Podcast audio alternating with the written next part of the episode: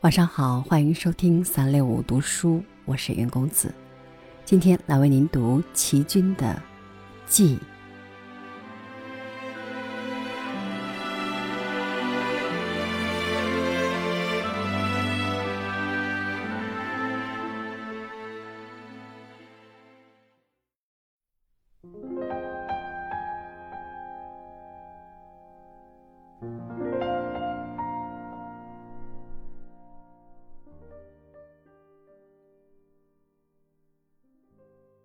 母亲年轻的时候，一把青丝梳一条又粗又长的辫子，白天盘成了一个螺丝似的尖劲儿，高高的翘起在后脑，晚上就放下来挂在背后。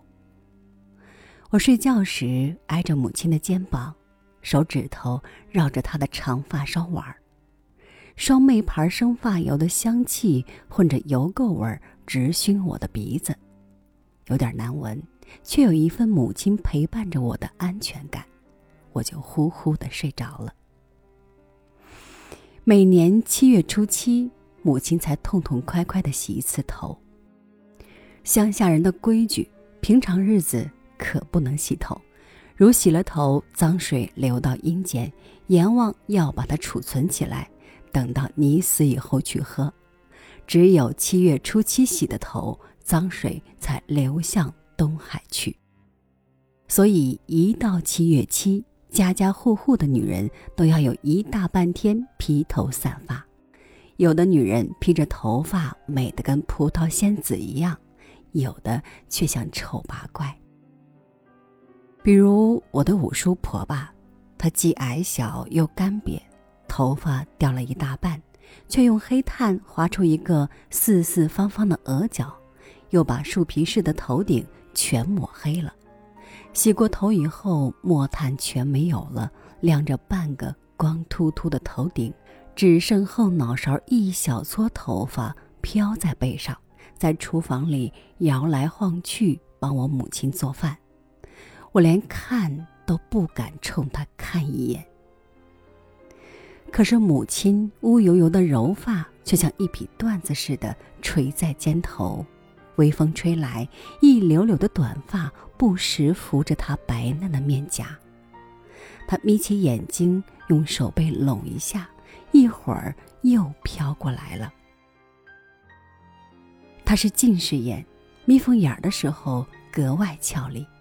我心里在想，如果爸爸在家看见妈妈这一头乌亮的好发，一定会上街买一对亮晶晶的水钻发卡给她。要他戴上，妈妈一定是戴上了一会儿就不好意思的摘下来。那么这一对水钻夹子不久就会变成我扮新娘的头面了。父亲不久回来了，没有买水钻发夹，却带回一位姨娘。她的皮肤好细好白。一头如云的柔鬓，比母亲的还要乌，还要亮。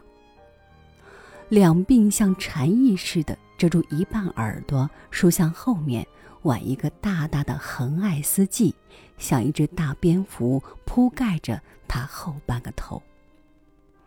他送母亲一对翡翠耳环，母亲只把它收在抽屉里，从来不戴，也不让我玩儿。我想，大概。是他舍不得带吧。我们全家搬到杭州以后，母亲不必忙厨房，而且许多时候父亲要他出来招呼客人，他那尖尖的螺丝劲儿实在不像样，所以父亲一定要他改梳一个式样。母亲就请他的朋友张伯母给他梳了一个鲍鱼头，在当时，鲍鱼头是老太太梳的。母亲才过三十岁，却要打扮成老太太，姨娘看了只是抿嘴笑，父亲就直皱眉头。我悄悄地问他：“妈，你为什么不也梳个横爱丝髻，戴上姨娘送你的翡翠耳环呢？”母亲沉着脸说：“你妈是乡下人，哪儿配梳那种摩登的头，戴那讲究的耳环呢？”姨娘洗头从不减七月初七，一个月里都洗好多次头。洗完后，一个丫头在旁边用一把粉红色的大羽毛扇轻轻地扇着，轻柔的发丝飘散开来，飘得人起一股软绵绵的感觉。父亲坐在紫檀木床上，端着水烟筒，噗噗地抽着，不时偏过头来看他，眼神里全是笑。姨娘抹上三花牌发油，香发四溢，然后坐正身子。对着镜子盘上一个油光闪亮的爱丝髻，我站在边上都看呆了。姨娘递给我一瓶三花牌发油，叫我拿给母亲，母亲却把它高高的搁在橱背上，说：“这种新式的头油，我闻了就反胃。”母亲不能常常麻烦张伯母。自己梳出来的鲍鱼头紧绷绷的，跟原先的螺丝髻相差有限。别说父亲，连我看了都不顺眼。那是姨娘已请了个包梳头的刘嫂，刘嫂头上插一根大红签子，一双大脚丫子拖着个又矮又胖的身体，走起路来气喘呼呼的。她每天早上十点钟来给姨娘梳各式各样的头。什么凤凰髻、羽扇髻、同心髻、燕尾髻，常常换样子，衬托着姨娘细节的肌肤、袅袅婷婷的水蛇腰，越发引得父亲笑眯了眼。刘嫂劝母亲说：“大太太，你也梳个时髦点的式样吗？”母亲摇摇头，想也不想，她撅起厚嘴唇走了。母亲不久由张伯母介绍了一个包梳头陈嫂，她年纪比刘嫂大，一张黄黄的大扁脸，嘴里两颗闪亮的金牙老露在外面，一看就是个爱说话的女人。她一边梳一边叽里呱啦的从赵老太爷的大少奶奶说到李参谋长的三姨太，母亲像个闷葫芦似的，一句也不搭腔，我却听得津津有味。有时刘嫂和陈嫂一起来了，母亲和姨娘就在廊前背对着背同时梳头，只听姨娘和刘嫂有说有笑，这边母亲只是闭目养神。陈嫂越梳越没劲儿，不久就辞工不来了。我还清清楚楚地听她对刘嫂说：“这么老古董的乡下太太，请什么包梳头呢？”我都气哭了，可是。不敢告诉母亲。从那以后，我就垫着矮凳替母亲梳头，梳那最简单的鲍鱼头。我踮起脚尖，从镜子里望着母亲，她的脸容已不像在乡下厨房里忙来忙去时那么丰润亮丽了。他的眼睛停在镜子里，望着自己出神，不再是眯缝眼儿的笑了。我手中捏着母亲的头发，一绺绺的梳理，可是我已懂得一把小小黄杨木梳，再也理不清母亲心中的愁绪，因为在走廊的另一边，不时的传来父亲和姨娘朗朗的笑语声。我长大出外读书以后，寒暑假回家，偶然给母亲梳头。头发捏在手心，总觉得愈来愈少。想起幼年时，每年七月初七，看母亲乌亮的柔发飘在两肩，她脸上快乐的神情，心里不禁一阵阵酸楚。母亲见我回来，愁苦的脸上却不时展开笑容。无论如何，母女相依的时光总是最最幸福的。在上海求学时，母亲来信说她患了风湿病，手膀抬不起来，连最简单的螺丝劲儿都盘不成样，只好把稀稀疏疏的几根短发剪去了。我捧着信，坐在寄宿舍窗口凄淡的月光里，寂寞的掉着眼泪。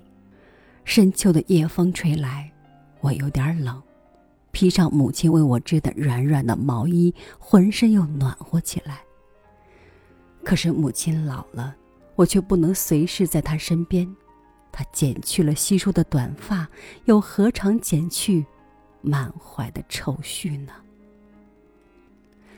不久，姨娘因事来上海，带来母亲的照片。三年不见，母亲已白发如银。我呆呆的凝视着照片，满腔心事却无法向眼前的姨娘倾诉。她似乎很体谅我思母之情，絮絮叨叨的和我谈着母亲的近况，说母亲心脏不太好。又有风湿病，所以体力已大不如前。我低头默默的听着，想着他就是使我母亲一生郁郁不乐的人。可是我已经一点儿都不恨他了，因为自从父亲去世以后，母亲和姨娘反而成了患难相依的伴侣。母亲早已不恨他了。我再仔细看看他。他穿着灰布棉袍，鬓边带着一朵白花，颈后垂着的再不是当年多彩多姿的凤凰髻或同心髻，而是一条简简单单的香蕉卷儿。他脸上脂粉不施，显得十分哀戚，我对他不禁起了无限怜悯，因为她不像我母亲是个自甘淡泊的女性。她随着父亲享受了近二十多年的富贵荣华，一朝失去了依傍，他的空虚落寞之感将更甚于我母亲吧。来台湾以后，姨娘已成了我唯一的亲人，我们住在一起有好几年。在日式房屋的长廊里，我看到他坐在玻璃窗边梳头，他不时用拳头捶着肩膀说：“手酸得很。”真是老了，老了，他也老了。当年如云的青丝，如今也渐渐落去，只剩了一小把，且已夹有丝丝白发。想起在杭州时，他和母亲背对着背梳头，彼此不交一语的仇视日子，转眼都成过去。人世间。什么是爱，什么是恨呢？母亲已去世多年，垂垂老去的姨娘亦终归走向同一个渺茫不可知的方向。她现在的光阴比谁都寂寞呀！我怔怔的望着她，想起她美丽的横爱四季，我说：“让我替你梳个新的样式吧。”他悄然一笑说：“我还要那样时髦干什么？那是你们年轻人的事了。我能长久年轻吗？”他说这话，一转眼又是十多年了。我也早已不年轻了，对于人世的爱憎贪痴已木然无动于衷。母亲去我日元。姨娘的骨灰也已寄存在寂寞的寺院中。这个世界，究竟有什么是永久的，又有什么是值得认真的呢？